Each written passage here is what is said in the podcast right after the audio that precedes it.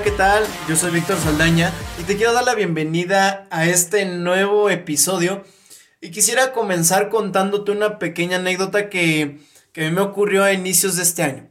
Y bueno, sucede que uno de mis propósitos de, de año nuevo fue que iba a llevar una agenda. O sea, necesitaba ponerle orden a mi vida, así que dije, bueno, voy a llevar una agenda. Y, o sea, realmente no tenía ni la menor idea ni de cómo se llenaba, ni de cómo se acomodaba, ni siquiera sabía si debía de ponerla en mi teléfono o de tenerla en física. Así que recuerdo que al no saber si debía de tenerla física o tenerla digital, descargué una aplicación y al mismo tiempo tenía una libreta, ¿no? O sea, intenté las dos, dicho de otra forma. Y yo recuerdo que esa aplicación que descargué, no me acuerdo ni siquiera ni cómo se llama, no me acuerdo ni de los colores que utilizaba, pero sí me acuerdo que al ser la primera vez que yo la, que yo la había abierto o, cuando tú la abres por primera vez, aparecía un cuadro de diálogo que decía que un estudio en los Estados Unidos había revelado que del 100% de personas que se proponen metas de año nuevo, únicamente el 8% de ellas cumplía esas metas. Pero bien, el problema de este 92% de personas que no realizan o no cumplen sus metas, y probablemente puede ser la razón por la cual tú y yo no las cumplamos, no es que no tengamos metas, no es que no tengamos una visión, no es que no tengamos un propósito, ni siquiera, o sea, ni siquiera puede ser que nosotros no tengamos disciplina. El problema de que nosotros no estemos cumpliendo nuestras metas, así como ese 92%, es que nosotros no tenemos enfoque. Mira, el razonamiento del enfoque es muy sencillo. El enfoque dice, cualquiera puede ir a donde sea, pero solo algunos pueden llegar a donde quieren. Entonces, es importante tener enfoque porque es lo que nos va a permitir cumplir nuestras metas, no, no en un sentido de que vas a poder cumplir, vamos a pensar, 20 al mismo tiempo, ¿no? Quizás sí, quizá no, pero el punto del enfoque es que tú pongas toda, toda tu atención, todos tus recursos en la más importante de ellas, en, esa meta más importante para que así tú las puedas cumplir. En otras palabras, nosotros necesitamos enfoque para perder menos, en un sentido de que cuando, vamos a hacer este ejemplo, es más, ponte a pensar en la peor etapa de tu vida en, la etapa en la que tú desperdiciaste más recursos, desperdiciaste tu tiempo, desperdiciaste tu energía, bienes materiales, tiempo, ponte a pensar en esa etapa de tu vida y te aseguro que en ese momento de tu vida tú no tenías enfoque. Tú no tenías enfoque y no sabías a dónde ir. O probablemente lo sabías, pero simplemente no llegabas. Ah, bueno pues tener enfoque evita que nosotros desperdiciemos todo lo que nosotros tenemos. Como tú y yo sabemos y todo el mundo, algún día tú y yo vamos a morir. Eso significa que nuestro tiempo aquí en este, en este plano material, por así decirlo, es temporal. Así que sí, nos conviene a ti, a mí y a todos el aprovechar al máximo todos nuestros, nuestros activos, todos nuestros recursos que nosotros tenemos. Y en este episodio precisamente para que nosotros podamos ejercer o tener un mayor enfoque o más bien desarrollarlo en nuestras vidas, lo he puesto como en tres, en tres puntos que yo consideré más esenciales y cuando yo te digo yo no es en un sentido de que yo tengo la verdad absoluta, al contrario, tú tienes el total derecho de, de debatir esos puntos y tú aplicarlos que a ti puedan funcionarte. En este caso yo puse tres. Así que bueno, el primero son las prioridades.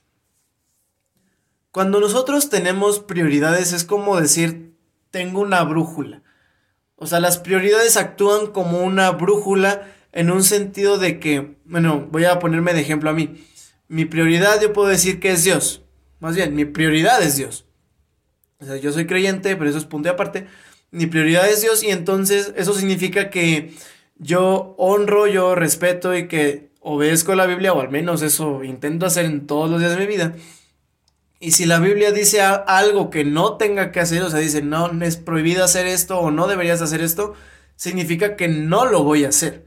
Pero si al día siguiente de haber leído eso se me presenta una oportunidad para hacer exactamente lo que se me dijo que no hiciera, pero a cambio obtener una recompensa de no sé qué y tal, tal, lo que yo voy a hacer es voltear a ver mi tablero de prioridades y decir, hmm, no, Para nada, porque mis prioridades indican otra cosa. Así que tener prioridades es tener una brújula, es tener una guía en tu camino. Es como tener ese, esa, esa luz que va alumbrando tu camino de acuerdo a cómo tú vayas avanzando. Es necesario establecer prioridades y de hecho es lo primero que nosotros tenemos que hacer incluso antes de establecernos metas, ya que si nosotros ponemos lo segundo en el papel de lo que debería de ir primero, ¿qué va a pasar? Que nosotros vamos a tener una vida de segunda, vamos a tener una mentalidad de segunda, vamos a tener recursos de segunda, vamos a tener todo de segunda y si pones y si pones el quinto lugar en lugar del primero va a pasar exactamente lo mismo, vas a tener una vida de quinta. Así que por eso es que es esencial tener un tablero definido de nuestras prioridades. Y algo que hay que agregar acerca de estas prioridades, y bueno, es una frase que a mí me gusta decir, y es que prioridades son visibles. En un sentido de que cuando tú tienes una prioridad, se nota. Cuando alguien tiene una prioridad, se nota. Y te voy a poner un ejemplo de una persona que yo admiro mucho. Y el nombre de esta persona es Paco Garza, es un empresario de Monterrey pero también es un predicador y un pastor. De hecho, él dice, yo antes de ser empresario soy pastor. Y esta persona tiene como prioridad o en el centro de su vida tiene a Dios. Eso significa que él hace lo que Dios le pida que haga. Él hace la voluntad de Dios. O sea, sus prioridades es llevar la palabra de Dios a más personas y extenderla todavía más en un sentido de que más personas la conozcan y hacer más cosas que beneficien a la gente. Y si tú te metes a sus redes sociales, en verdad te vas a dar cuenta que es su prioridad. Porque eh, él se levanta desde las 6 de la mañana o quizá antes, porque a las 6 de la mañana empieza a orar por ciertas, o sea, por las peticiones que tú, le, que tú le, le pidas, que tú le mandes. Y toda la semana, o sea, de que tiene, de que predica, tiene un podcast, por cierto, se llama Algo Random, está muy bueno. O sea, predica, tiene devocionales, está en una vida de oración constante y eso claramente habla de, sus prioridades. O sea, ahí te das cuenta que Dios es su prioridad. Y vamos a tomar un ejemplo de, de, algo contrario y no, no te preocupes, no voy a decir nombres porque no es algo específico, es algo que tanto a ti como a mí nos ha pasado. Y vamos a poner el ejemplo de la familia. Si tú vas con 100 personas y les preguntas, oye, ¿cuáles son tus prioridades? La familia va a estar en el top 5 de esas prioridades. Pero si tú de ahí comienzas, o sea, ya te dicen, no, pues mi prioridad es mi familia. Ah, bueno, si tú comienzas a hacerle preguntas, te puedes dar cuenta si en verdad es cierto o si nada más se la pone como cartel de, ah, sí, yo soy una persona que quiero que me vean y me respeten de esta forma, ¿no? O sea, que me vean así, como de otro nivel. Y tú puedes comenzar a preguntarles, oye, bueno, está bien, tu prioridad es tu familia. Oye, ¿y cuánto tiempo le dedicas a la semana a tu familia? Ah, y puede que no te respondan, ¿no? O bueno, oye, ¿y cuánto de tus recursos económicos inviertes en tu familia? No, pues que ah, que sí, que no. O sea, te pueden responder tanto positivamente como negativamente. Y ahí tú te vas a dar cuenta. Y esto no solo aplica a la familia, vaya. O sea, puede aplicar incluso en tu salud. O sea, no, pues es que mi prioridad es mi salud. Ah, bueno, ¿cuántas veces por semana haces deporte? Ah, bueno, es que. Ah, ah entonces. O sea, las prioridades son visibles. Y son visibles porque nosotros enfocamos nuestras decisiones y nuestros recursos de acuerdo a esas prioridades. No se trata de tener, tener las prioridades en un cartelito de, ah, mírenme, soy una persona así y así. No, para nada. De hecho, eso, eso no sirve y te va a llevar por un muy mal camino. Vamos con el segundo paso o segundo punto y son las decisiones. Bueno, no es un secreto que tanto tú como yo, como cualquier otra, como cualquier otra persona en este mundo que existe o que haya existido que, o que vaya a existir, tiene que tomar decisiones y no solo una vez en su vida, tiene que tomar decisiones diariamente. Así que si, o sea, aunque tú elijas no tomar decisiones, estás tomando una decisión, así que no, de esta no nos vamos a zafar. Así que lo más prudente sería aprender cómo tomar buenas decisiones. Y estas mismas son completamente importantes y cobran relevancia en nuestra vida porque el rumbo que nosotros vayamos a tener, ya sea, ya sea que tengamos o que vayamos a tener una vida exitosa o una vida desastrosa, eso descansa en las decisiones que nosotros tomemos. Y también es importante saber cómo tomarlas porque ha habido, o más bien apuesto a que tú también sabes de casos de personas que llevaban una vida perfecta, una vida bien aparentemente, y que todo se va a, todo se desploma por una mala decisión que tomaron, ¿no? Y, y esto pues es como que un hecho lamentable. Y de hecho me, gusta poner un, ejemplo que, viene en la Biblia, viene en, la, en el libro de, de Éxodo. Y es cuando Dios le, le, le, dice a Moisés, ¿sabes qué? Quiero que hagas tal cosa. Y bueno, y Moisés fue, pero no hizo exactamente lo que Dios le pidió. Y, eso tuvo una consecuencia en su futuro y, esa consecuencia, consecuencia fue que él no pudo entrar a la tierra prometida. O sea, estar 40 años en el desierto para después llegar a tu tierra prometida y no poder entrar por una decisión errónea que tomaste. Uf, bueno, si eso no, no, no hace eco en tu cabeza, entonces no sé qué lo hará. Y bien, volviendo a retomar el punto de las decisiones, es importante tomar buenas decisiones porque el enfoque no es más que un hábito. O sea, el enfoque es un hábito, pero un hábito antes de que, o más bien, un hábito que se encuentra en formación se le llama decisión. Esto en un sentido de que cuando nuestro cerebro ve que algo lo estamos haciendo muy repetitivo, o sea, de que si tú todos los días te levantas a tal hora, vamos a pensar a las 5 de la mañana, o sea, te despiertas así, vamos a pensar por un mes, así con tu alarma y todo. Y si al siguiente mes tú quitas la alarma, tu cuerpo se va a seguir levantando a esa misma hora. De repente como que te vas a despertar a esa hora. ¿Por qué? Porque lo hiciste tanto tiempo y lo hiciste tantas veces que tu cuerpo, o más bien tu cerebro, dice, mm, esto lo está repitiendo demasiado, creo que lo voy a apropiar como un hábito. Así que nosotros tenemos que tomar buenas decisiones para tener buenos hábitos y que esos hábitos nos lleven a tener un enfoque fuerte para poder cumplir todas las metas que nosotros nos estamos proponiendo. Suena así súper sencillo y en verdad que, que, que lo es, pero requiere un poco más que es, eh, requiere algo más que se llama perseverancia. O sea, hay cosas que son fáciles de hacer, pero precisamente que porque son fáciles de hacer, también son fáciles de no hacer. O sea, si tú vamos a volver al ejemplo de que te levantas a las 5 de la mañana, ¿no? Si un día dices, no, pero pues qué más da si me duermo una hora más. Ah, bueno, ahí está. O qué más da si me despierto hoy a las 9. ¿Qué más da si hoy me levanto a las 12, a la 1 de la tarde, ¿no? Ah, bueno, como es fácil de hacer, también va a ser fácil de no hacer. He ahí la ciencia del enfoque, también tiene que ver con disciplina. No necesariamente son iguales, pero se complementan entre sí. El siguiente y último punto, a mí me gusta llamarlo como las ubicaciones. Nosotros, bueno, te voy a poner un ejemplo de, a mí me gusta poner un ejemplo de, de ir al médico. Si tú vas al médico porque te duele algo, el doctor no te va, no te va a decir, no, pues a ver, tómate esto a ver si funciona. No, por supuesto que no. Lo que va a hacer es, a ver, siéntate, abre la boca, a ver, di, ah, ah, ahí estás haciendo todo lo que te pide. Y al final te dice, ok, tienes esto, esto provoca esto, así que vas a tomarte esto por tanto tiempo. Ah, bueno. Ahora bien, ¿en qué se relaciona esto con las ubicaciones? A que si el doctor no supiera dónde es que te encuentras, no sabría qué hacer. Vamos a ponerlo, vamos a relacionarlo con el ejemplo. Si el doctor no supiera qué es exactamente lo que tú tienes, si el doctor no supiera cuál es el diagnóstico que tú tienes, no sabría qué deberías de tomar, no sabría qué recetarte. Así que es importante en las ubicaciones, número uno, saber dónde es que nos encontramos. Porque, bueno, esto puede ser como que algo difícil de, de aceptar y esto requiere cierta confianza y cierta seguridad y si no la tienes, no importa, desarrollala y, y aplique esto en tu vida porque nosotros cuando decimos, a ver, ¿dónde estoy? Ay, es que estoy aquí, pero me, da como que rarito decirlo, me da vergüenza como que decir que me encuentro en este problema o que tengo estas dificultades, me, da como que siento vergüenza de admitirlo y prefiero como que ponerle maquillaje.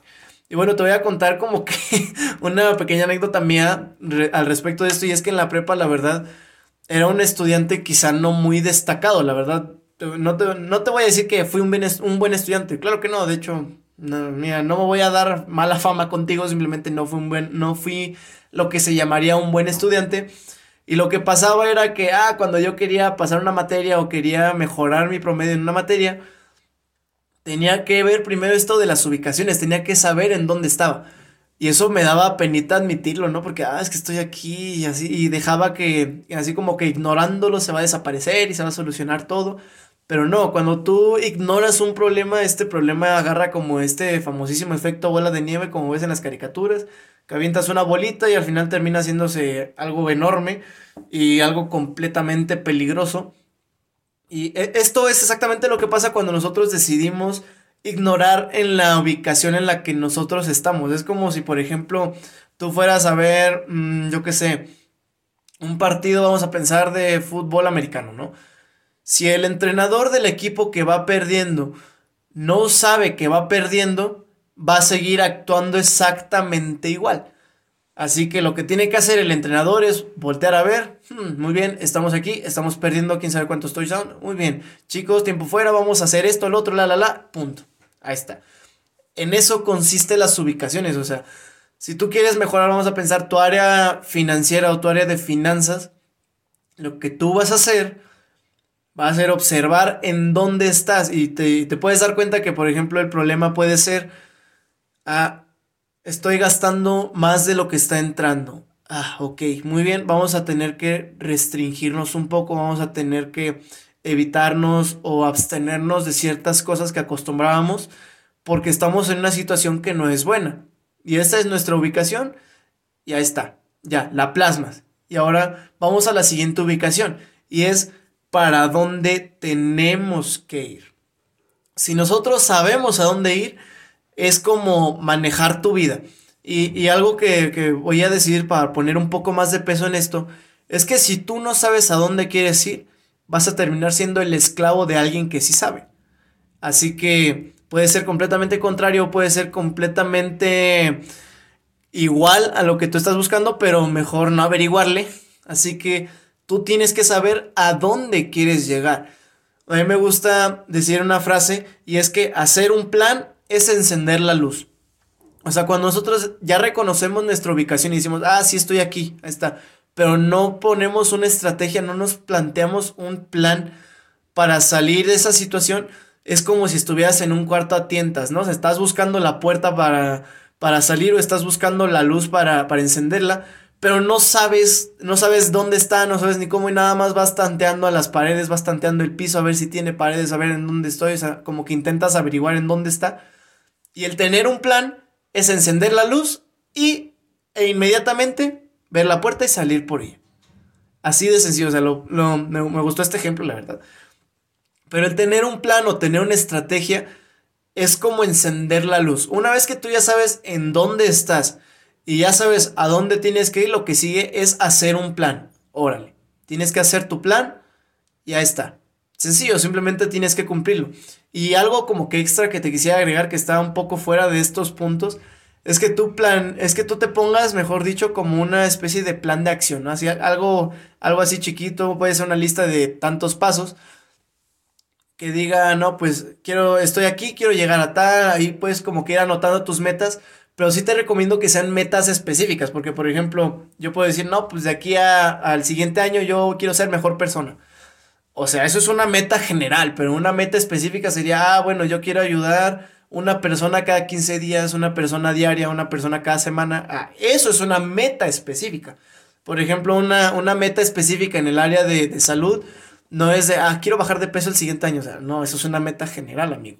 Si tú quieres, o sea, si tú quieres plasmar esta meta a algo más específico, es de, ah, ¿sabes qué? Quiero bajar tantos kilos para tal mes. Eso es específico y evidentemente te va a requerir bastante o, más bien un cierto nivel de compromiso.